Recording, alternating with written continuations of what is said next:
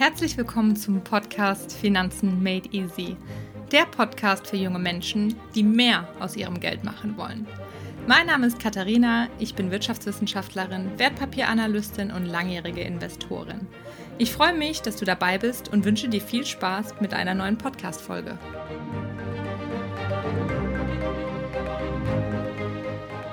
Ja, hallo und herzlich willkommen bei einer neuen Podcast-Folge. Ich freue mich sehr, dass du wieder eingeschaltet hast und heute soll es um ein ganz interessantes Thema gehen. Und zwar geht es heute mal nicht um Aktien und Investieren, sondern um eine Investition in einem etwas anderen Sinne. Und zwar eine Investition in deine Arbeitskraft über die sogenannte BU oder auch Berufsunfähigkeitsversicherung. Das ist äh, ein wirklich wichtiges Thema. Viele Menschen unterschätzen das und auch bei mir in der Community, ich habe da mal nachgefragt, wer von euch denn schon alles eine BU hat und wer noch keine hat oder wer beziehungsweise plant noch eine eventuell zu machen. Und da war wirklich, also über die Hälfte hatten wirklich noch gar keine Berufs- und Fähigkeitsversicherung und deswegen dachte ich, ist das bestimmt für den einen oder anderen sicherlich interessant. Und zwar soll es im Detail auch darum gehen, was wichtig ist bei einer Berufsunfähigkeitsversicherung. Was ist überhaupt eine Berufsunfähigkeitsversicherung? Wie sind so die Zahlen? Also stimmt das, dass jeder vierte berufsunfähig wird? Und ja, auch so Sachen wie, welche Fragen du stellen könntest, wenn du überlegst, eine Berufsunfähigkeitsversicherung abzuschließen und worauf du auch achten solltest, wenn du einen Versicherungsvermittler hast. Denn ja, manche Stellschrauben drehen auch ordentlich an der Provision und sind aber gar nicht mal so vonnöten. Und da denke ich, ist es einfach relativ wichtig, dass du darüber einfach Bescheid weißt und dann die besten Entscheidungen für dein eigenes Wohl treffen kannst. Kurz vorab, bevor wir jetzt hier losstarten, nochmal eine kleine Info bzw. ein Disclaimer alle Informationen, die ich ja verbreite über meinen Podcast, Instagram beispielsweise, das ist nur meine Meinung, das sind generelle Meinungen und das ist keine individualisierte Beratung oder Empfehlung jetzt für jeden, ja. Das ist auch einfach zu kurz gegriffen, das kann man nicht tun, wenn man sich die Person nicht vor sich hat und ich bin auch, wie gesagt, keine Versicherungsmaklerin oder Honorarberaterin. Mir geht es einfach darum, dich weiterzubilden, sodass du weißt, was für dich am besten ist und möglichst viel selbst umsetzen kannst, ohne dafür hohe Provisionen zahlen zu müssen. Ja, und äh, vor allen Dingen möchte ich hier auch keine allgemeingültige Empfehlung für den Abschluss oder Nichtabschluss einer Versicherung aussprechen und weise darauf hin, dass die beschriebenen Eigenschaften der aufgeführten Versicherungen sich jederzeit ändern können und sich ebenso von Versicherungsgesellschaft zu Versicherungsgesellschaft unterscheiden können.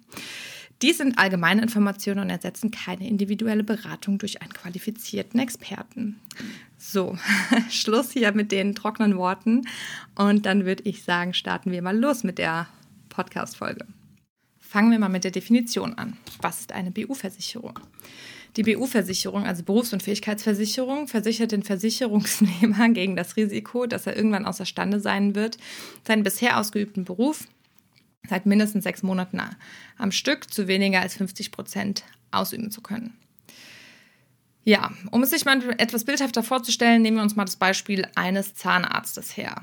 Ein Zahnarzt bekommt beispielsweise Parkinson und bekommt dann diese zittrigen Anfälle und kann daher nicht mehr die feine Arbeit an den Zähnen seiner Patienten verrichten.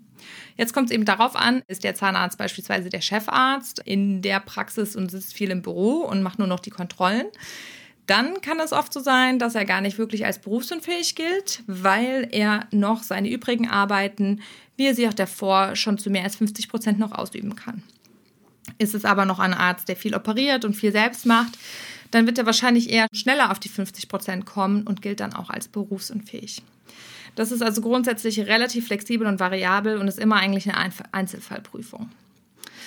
Und was auch ganz spannend ist, es gibt auch Versicherungen, die versichern beispielsweise das Berufsbild des Hausmannes oder auch der Hausfrau.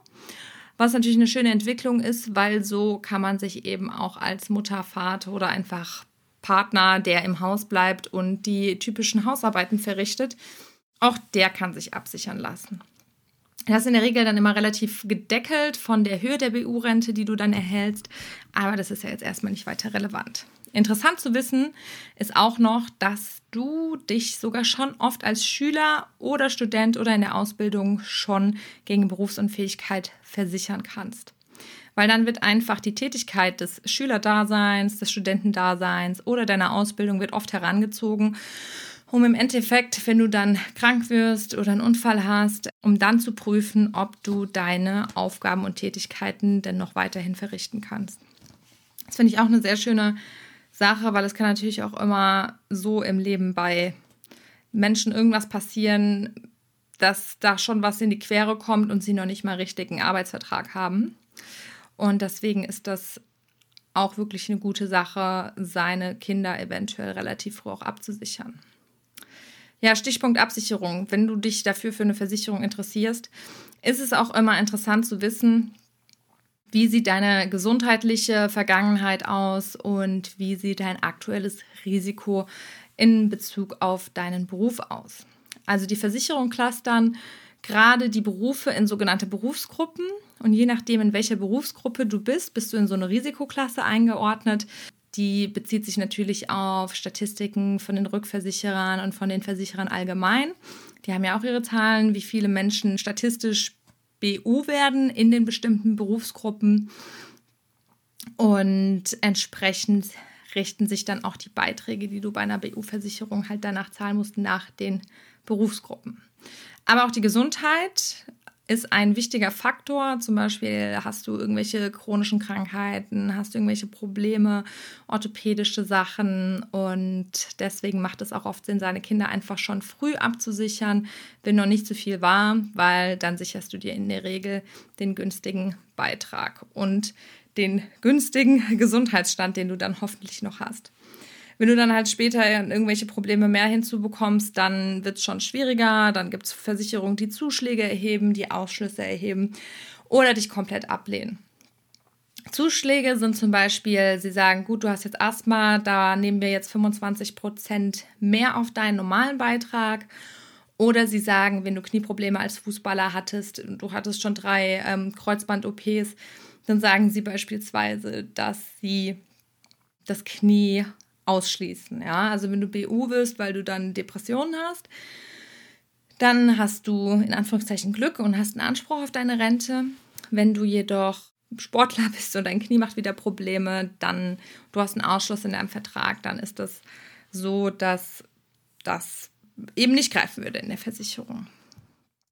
Wie du ja vielleicht weißt, habe ich auch in der Lebensversicherung gearbeitet und war auch eben im Bereich, wo wir auch unsere Berufsunfähigkeitsversicherung hatten und unsere Außendienstler geschult haben, an, der Produkt, an den Produkten einfach weitergearbeitet haben. Die werden ja auch kontinuierlich überholt und verbessert.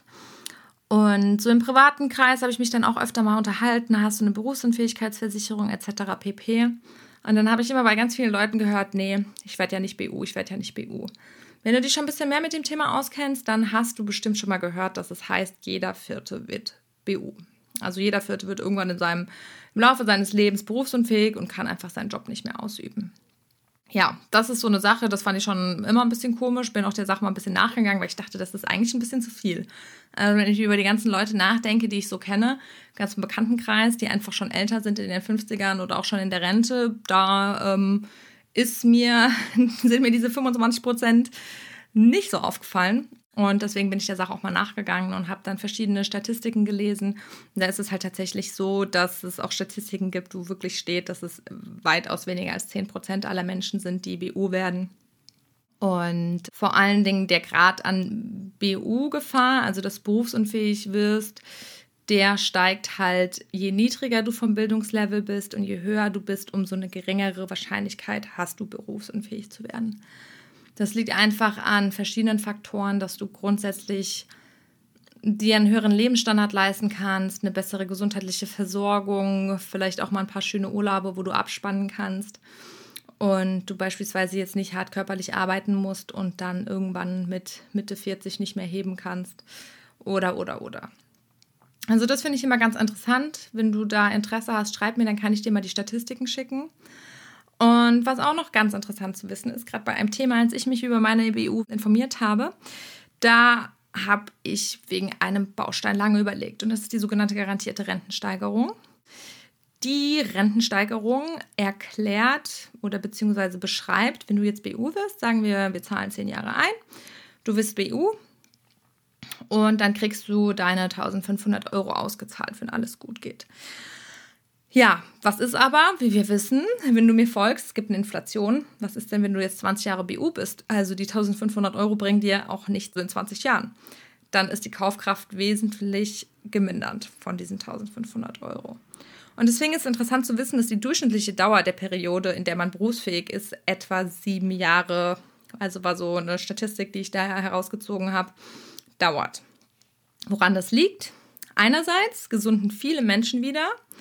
Also, sie haben irgendwelche Probleme, Krebs, klopft aufs Holz, ja, ist so eine Sache. Dann haben Leute eine Chemo und äh, sind lange aus der Bahn geworfen, aber irgendwann kommen sie wieder rein. Und zweitens, also ein anderer Faktor ist, dass sich viele Menschen dazu entscheiden, wieder arbeiten zu gehen, wenn sie das können. Beispielsweise Leute, die Burnout hatten oder irgendwelche anderen Probleme oder auch Rückenprobleme und können nicht mehr im Einzelhandel arbeiten, die wollen dann oft was machen, weil der Mensch möchte ja was machen. Also man wird ja wirklich depressiv, das ist nicht so gut für den Menschen, wenn er eigentlich was machen kann und dann sitzt er aber zu Hause und hat keine Aufgabe und nichts zu tun. Deswegen ist es eigentlich so in der Natur des Menschen, dass die meisten Menschen wieder, wenn sie es soweit können, natürlich, vorausgesetzt, das ist der Fall, dass sie wirklich wieder arbeiten gehen. Und entweder über eine Umschulung oder sie kommen wieder in ihren eigenen Job zurück. Das fand ich ganz spannend zu wissen, weil hier kann man sich dann gerade beim Faktor garantierte Rentensteigerung überlegen, sollte ich eine einbauen? Ja oder nein? Also bei uns hatten wir in der Versicherung Prozente von 1 bis 3 Prozent. Und die haben aber, wenn du das eingeschlossen hast, den Beitrag exponentiell steigen lassen. Das ist nämlich auch immer so eine Sache. Du musst natürlich gucken, okay, wie viel verdienst du momentan? Und wie hoch soll deine BU-Rente überhaupt sein? Und was kannst du überhaupt für deine BU-Versicherung ausgeben? Weil Faktor 1 ist, die Berufsunfähigkeitsversicherungen sind oft sogenannte Risikoversicherungen. Das bedeutet, du zahlst ein, du zahlst ein, du zahlst ein und wenn es ausgelaufen ist, alles ist gut gegangen, über 40, 50 Jahre und deine BU-Versicherung läuft aus, weil du in Rente gehst, dann ist es so oft bei den meisten, dass du halt kein Geld erhältst. Das sind eben die sogenannten Risikoversicherungen. Es gibt inzwischen, oder es gab auch schon die ganze Zeit, es gibt immer vereinzelt Anbieter, die die bieten da andere Modelle an, dass du die Überschüsse anlegen kannst, dass du sie, wenn du sie kündigst, dann noch einen Rückkaufwert hast, einen kleinen, aber in der Regel kannst du davon ausgehen, dass die meisten Versicherungen da einfach dir nichts mehr auszahlen. Und wenn du dann eine Berufsunfähigkeitsversicherung hast oder dich dafür interessierst, dann bist du nämlich eben gerade bei den Überschüssen, über die ich gesprochen habe, ist es eben so, dass du einen sogenannten Brutto- und einen Nettobetrag hast. Ja? Der Bruttobetrag ist der Betrag, den dich wirklich die Versicherung kostet. Also sagen wir, du sicherst 1500 Euro ab, dann kostet dich das, sagen wir mal, 50 Euro. Und die Überschüsse, die die Versicherung aber erwirtschaftet, gibt sie ja nicht weiter. Und dann hast du ja die Möglichkeit, das einfach zu verrechnen mit deinem Beitragssatz. Und dann kann es beispielsweise sein, dass du dann rauskommst und nur noch 35 Euro wirklich zahlen musst. Und das nennt sich dann der Brutto-Netto-Spread, der eben zwischen den zwei Beiträgen ist. Und das ist auch ein wichtiger Faktor, auf den du achten solltest. Weil wenn die Versicherungen gut haushalten, dann ist das schön und gut, weil du dann wahrscheinlich immer gleichbleibend wenig zahlst, weil die Überschüsse gleich hoch bleiben, wenn die Versicherung eben gut wirtschaftet und du dann immer den günstigen Beitrag zahlst. Oder du kannst eben die Überschüsse, du kannst den vollen Beitrag zahlen und die Überschüsse werden dann eben angelegt in Fonds beispielsweise. Und dann gab es aber auch in den letzten Jahren den Fall bei einer Versicherung, dass die hatten so einen extremen Brutto-Netto-Spread, ich glaube von 30 Prozent. Und dann haben die einfach gesagt, ja gut, tut mir leid, Leute, wir haben uns ein bisschen verkalkuliert, sind irgendwie zu viele Leute berufsunfähig geworden, zu viele schlechte Risiken eben aufgenommen, so nennt man das. Wenn man viele Leute eben aufnimmt, die eben ein hohes Risiko haben, BU zu werden, dann ist das für die Versicherung eben sehr, sehr teuer. Und dann fangen die eben an, diese Überschüsse, weil das ist ja für eine freiwillige Sache, zu streichen. Und dann haben die Leute natürlich geschrien, wenn sie dann 30 Prozent mehr zahlen mussten. Und vielen war das einfach gar nicht bewusst. Deswegen solltest du auch da drauf gucken und vor allen Dingen auch darauf schauen, wie sieht es eigentlich wirtschaftlich in der Lage bei der Versicherung aus. Also das kannst du auch immer gut nachfragen beim Versicherer. Das mache ich auch immer, wenn ich mir überlege, gut, ich brauche jetzt eine neue Versicherung oder zu welcher Versicherung gehe ich. Dann gucke ich auch langfristig eben, wie sind die aufgestellt, ist das ein gescheites Unternehmen und kann man davon ausgehen, dass die Beiträge gleich bleiben. War auch für mich bei den Krankenzusatzversicherungen und so immer so ein Thema, dass ich mir gedacht habe, okay, das ist relativ interessant und wichtig. Also deswegen Brutto-Netto-Spread auch eine Sache, auf die ihr achten solltet. Und nochmal vorneweg zum Thema Berufsunfähigkeitsversicherung, bevor ihr euch jetzt denkt, das ist ja eine schöne Sache, kann ich mir hier ein schönes Einkommen absichern und wenn es mir mal ein paar Jahre schlecht geht, kriege ich das schön ausgezahlt. Ja, aber ihr müsst auch darauf achten, beziehungsweise euch bewusst sein, natürlich ist das hier jetzt keine Sache, keine Versicherung, die euch mal eine schöne Rente zahlt, wenn ihr einfach keine Lust aufs Arbeiten habt, sondern die prüfen ganz genau, erstens, wie hoch ist dein Einkommen und dann kannst du in der Regel nur 80 Prozent oder was heißt nur, aber 80 Prozent deines durchschnittlichen Bruttogehalts der letzten drei Jahre absichern, was natürlich total Sinn macht, eben, dass du keinen Anreiz hast, BU zu werden.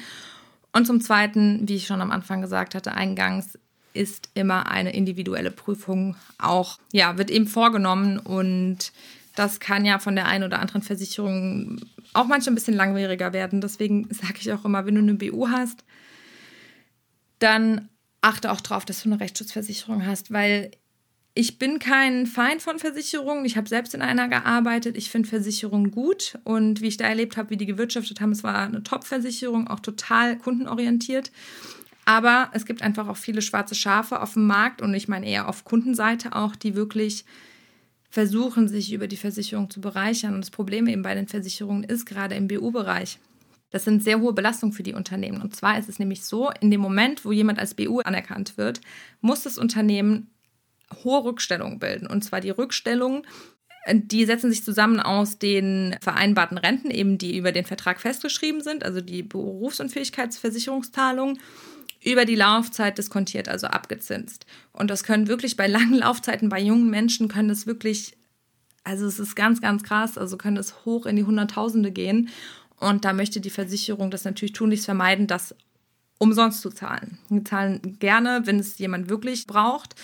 Aber wenn es eben, ja, manche Leute sind, die sich da bereichern wollen, da muss man natürlich auch aufpassen. Deswegen ist es auch von der Kundenseite her einfach gut, wenn du eine Rechtsschutzversicherung hast, sodass du dann auch mit der Versicherung korrespondieren kannst. Wir sind halt in Deutschland Versicherung, Bürokratie, das ist alles keine schöne, einfache Sache. Und da ist es natürlich eine gute Sache, wenn du da einfach ein bisschen Unterstützung an der Hand hast, sodass das dann auch alles schneller vonstatten geht. Ja, kommen wir mal jetzt zu ein paar Fragen, die du dir stellen kannst, wenn du dich fragst, ob du denn eine BU brauchst und bis wann diese laufen soll. Und wie ich schon gesagt hatte, also gerade über Faktoren wie die garantierte Rentensteigerung hast du auch so einen Hebel, wo du dir überlegen kannst, okay, soll das enthalten sein? Wie lange soll die überhaupt laufen? Weil der Beitrag richtet sich ja, wie ich schon gesagt hatte, nach deinem Gesundheitsstand, nach deinem Berufsbild und dann auch über Features wie garantierte Rentensteigerung, wie, ach, wann die Zahlung einsetzt, irgendwelche Wartezeiten und dann auch ganz stark über den Faktor, bis wann die Versicherung laufen soll. Und zwar, je länger die laufen soll, also sagen wir mal bis 67, umso teurer wird es. Und wenn du sagst, gut, ich lasse ihn nur bis 55 laufen, weil ich mir denke, bis dahin habe ich es wahrscheinlich richtig geschafft und bin reich auf einer Insel, dann kannst du dir auch überlegen, dass du sie nur bis dahin laufen lässt. Aber das ist wirklich so eine Sache, die relativ gewagt ist, weil wer weiß, ob du es wirklich schaffst und in dem Alter, da gibt es halt auch Restriktionen, versichert dich keine Versicherung eigentlich mehr. Die wollen so alte Leute nicht haben, denen ist das einfach zu risikoreich und das sagen die wahrscheinlich aus gutem Grund. Die haben ja alle ihre Zahlen und die ganzen Entscheidungen sind eben auch auf Zahlen und Erfahrungen einfach basiert. Deswegen grundsätzlich bin ich schon ein Fan von der BU. Es muss natürlich immer im Verhältnis sein. Gerade sagen wir, du hast ein ganz kleines Einkommen und ein relativ hohes Risiko eben in deiner Berufsgruppe und musst dann einen Riesenteil deines Einkommens eben für eine BU zahlen. Dann ist es schon so eine Sache, wo man überlegen muss, gut, vielleicht gibt es da andere Konstruktionen wie eine Grundfähigkeitsversicherung etc. pp, ob du dich dafür lieber interessierst. Und das ist eben, wie gesagt, eine Einzelfallbetrachtung, die da notwendig ist. Grundsätzlich noch an zusätzlichen Fragen ist zum Beispiel, hast du bereits Strukturen etabliert, die dir passiv und automatisiert ein Einkommen generieren? Das kannst du dann beispielsweise gegenrechnen, dass du sagst, okay, du bist schon länger am Investieren, du bist am Aktienmarkt, du hast hier Dividenden aufgebaut, die relativ hoch sind. Dann könntest du das erwägen, mit in deine Kalkulation hereinfließen zu lassen, solltest aber auf jeden Fall immer bedenken, dass die Dividenden auch von der wirtschaftlichen Lage und von der Lage des Unternehmens abhängig sind. Also das sind ja keine garantierten Zahlungsströme. Dann ist natürlich noch eine wichtige Frage, hast du bestimmte Verbindlichkeiten am Laufen? Immobilie, musst du ein Haus abbezahlen, musst du für deine Familie sorgen? und bist ja Alleinverdiener oder ich oder auch wenn du und deine Frau arbeiten oder du und dein Mann arbeiten, dann ist das ganz elementar oftmals, dass du auch eine Berufsunfähigkeitsversicherung hast, eben um gemeinsam die Familie zu versorgen oder auch eine Immobilie abzuzahlen beispielsweise, weil wenn du dann berufsunfähig wirst und du hast keine BU-Versicherung, hast aber noch eine Immobilie und einen Kredit am Laufen, na, dann Prost Mahlzeit, dann drohen schnell mal so Sachen wie Zwangsversteigerung und dann kommst du in eine Spirale und wirklich ins Elend. Das will wirklich niemand. Also deswegen sage ich, BU, es sind wirklich so elementare Sachen wie eine Haftpflichtversicherung oder eine Gebäudeversicherung, wenn man eins hat, was einfach wirklich sehr, sehr wichtig ist. Dann eben noch die Frage, wie lange hast du große Verbindlichkeiten am Laufen und was für andere Absicherungen hast du bereits als Sicherheitspolster? Hier ist es nämlich einfach interessant. Es ist wieder, bezieht sich auf den Punkt, wo ich gesagt hatte, dass du dir überlegst, okay, wie lange muss die Versicherung überhaupt laufen? Dass du überlegst, okay, ist es wirklich notwendig, wirklich bis 67 das zu machen oder reicht es nicht vielleicht bis 60, weil du kalkuliert hast, okay, das Haus ist dann und dann abbezahlt mit 55, die Kinder sind aus dem Gröbsten raus und bis dahin hast du dir eigentlich schon ein ordentliches Vermögen eben über ETFs oder private Rentenversicherungen aufgebaut, dass du das alles mal so ein bisschen in Beziehung setzt und wirklich guckst, was ist jetzt wirklich hier notwendig. Ja, private Renten- und Lebensversicherung ist auch so eine Sache. Du musst natürlich überlegen, wenn du private Renten- oder Lebensversicherung hast für deine Altersvorsorge oder das beispielsweise machst über die Kapitalanlage und Investments, was natürlich, wovon ich ja der Verfechter bin, dass du da halt wirklich schaust, gut, eine Berufsunfähigkeitsversicherung, die sichert dir nämlich auch, dass du weiterhin dein Vermögen aufbauen kannst, dass du weiterhin dir eine Altersvorsorge aufbauen kannst. Weil wenn du mal 20 Jahre aus dem Job rausfällst und du kannst nicht noch nebenbei vorsorgen für dein Alter, dann wird es schlecht, weil dann hören irgendwann die Berufsunfähigkeitszahlungen aus, also aus deiner Versicherung, und dann hast du womöglich nur die geringe gesetzliche Rente. Und das ist auch eine Sache, wo man wirklich darauf achten muss, dass man das alles wirklich allumfassend betrachtet. Also ihr merkt schon, es gibt hier so viele Abzweigungen, das ist natürlich auch Schwarzmalerei, aber es passiert ja tatsächlich. Jeder denkt immer, es passiert einem nicht, aber irgendeinem passiert es halt. Ja, wir denken alle, uns passiert nichts. Und deswegen nicht verrückt machen, aber einfach realistisch sein und einfach mal nachdenken. Ja, dann gibt es ja noch die Dynamik. Die ist auch relativ interessant bei einer BU-Versicherung und die ermöglicht dir nämlich oder be beziehungsweise beschreibt die automatische jährliche Steigerung des Beitrages und damit entsprechend des Versicherungsschutzes. Da hast du dann also die Möglichkeit, eben über die Dynamik, das ist, kann man sich quasi vorstellen, wie so ein Inflationsausgleich, du, du zahlst mehr und dein Versicherungsschutz steigt. Dadurch hast du halt auch die Möglichkeit, eben deinen Versicherungsschutz zu erhöhen. Und oftmals ist es auch so, wenn du dann BU wirst und dein Versicherungsschutz ist durch die Dynamiken höher als dein Einkommen, dass die Versicherung dir das nicht wegnehmen, sondern dass dir das dann wirklich zusteht.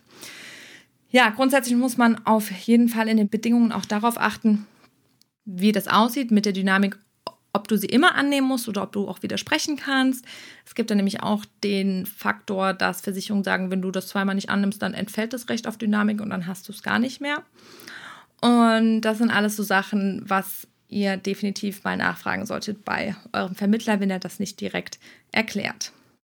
Denn auch wenn wir schon hier über Besonderheiten der Versicherung sprechen, macht es auch Sinn, auch wenn es total staubtrocken ist, sich mal mit dem sogenannten Bedingungswerk der Versicherung dann auch auseinanderzusetzen und sich einfach super gut zu informieren, viel nachzufragen, was und dieses ganze Werk überhaupt zu verstehen, weil es gibt ja auch Faktoren wie die konkrete Verweisung, die abstrakte Verweisung, was auf jeden Fall nicht im Vertrag enthalten sein sollte. Also die Versicherung sollte nicht das Recht haben, dich abstrakt zu verweisen. Ist auch Gott sei Dank in kaum Versicherungsverträgen mehr enthalten. Aber es gibt trotzdem so extreme Fallstricke und auch bei Schülern, wo dann gesagt wird, ja, du bist nicht BU, wenn du im Gymnasium warst, solange du noch irgendwie auf so irgendwie eine Hauptschule gehen kannst oder eine Sonderschule, bist du halt nicht BU aber das ist ja nicht entsprechend, also dein Lebensstandard, den du davor hattest und das, was du halt eigentlich machen möchtest. Und dann wirst du einfach in eine Sonderschule gesteckt, obwohl es dir halt schlecht geht, weil du dafür noch gerade die Fähigkeiten zu hast. Und genauso ist es eben im Berufsbild. Ja, wenn die dann halt sagen, du warst irgendwo im Management oder als Arzt unterwegs, bist BU, aber die sagen, ja gut, du kannst doch irgendwann eine Pforte Knöpfchen drücken dann sagen die, da musst du dich hinsetzen und das halt machen. Und erst wenn du das zu 50 Prozent nicht mehr schaffst, bist du wirklich BO. Also deswegen, abstrakte Verweisung geht gar nicht. Aber wie gesagt, das hat eigentlich kaum eine Versicherung mehr drin. Das ist auch immer in den großen Rankings und so ein Punkt. Also ich glaube, da wäre der Schock auch relativ groß und die Resonanz also sehr schlecht, wenn da jetzt noch Versicherungen mit sowas ankommen würden. Ja, deswegen denke ich, dass ich die gröbsten Sachen einmal angesprochen habe. Es gibt dann noch das Thema Abschlusskosten und die Frage in Verbindung mit einer Basisrente kannst du auch oft eine Berufsunfähigkeitsversicherung abschließen, weil dann ist die eben steuerlich absetzbar, solange sie geringer als 50 Prozent ist. Da gibt es immer so eine Regel, dass du halt das koppelst, weil ansonsten in der dritten Schicht, wenn du eine sogenannte SBU, also selbstständige BU, die nicht an eine Basisrente gekoppelt ist, die kannst du in der Regel nicht steuerlich absetzen. Das macht immer ganz gerne ein Finanzdienstleister und das ist MLP. Die haben, die machen das, glaube ich, fast immer standardmäßig Basisrente mit Butz, also Berufsunfähigkeitszusatzversicherung. Davon bin ich aber gar kein Fan, weil ich bin überhaupt gar kein Fan von der Basisrente. Das ist wirklich eine Sache. Das ist ja wie die gesetzliche Rente, da kommst du überhaupt nicht dran. Und nee, da würde ich die Finger von lassen. Wie gesagt, jeder kann das für sich selbst entscheiden, aber ich bin von der Basisrente kein Fan und demnach eben von der Kopplung der beiden. Und die Abschlusskosten steigen eben je nach Bewertungssumme des Vertrages. Und deswegen musst du auch da einmal drauf achten. Machen die Punkte wie eine hohe garantierte Rentensteigerung, die natürlich deinen Beitrag sehr steigen lassen, machen die wirklich Sinn in der Höhe jetzt? Oder kann ich das auch ein bisschen abgespeckt nehmen und ein bisschen weniger zahlen? Ja, ich hoffe, ich habe euch jetzt nicht erschlagen mit diesem Versicherungsvortrag hier und ihr konntet ein bisschen was mitnehmen. Es ist, sind viele Informationen. Ich könnte jetzt noch anderthalb Stunden weiterreden, aber wir sind jetzt schon fast bei einer halben Stunde. Und deswegen würde ich sagen, lasse ich das mal bei euch sacken und freue mich, wenn ihr mir Feedback gebt. Hinterlasst mir eine Bewertung, schreibt mir, wenn ihr Fragen habt. Und ich helfe euch immer gerne. Bis bald!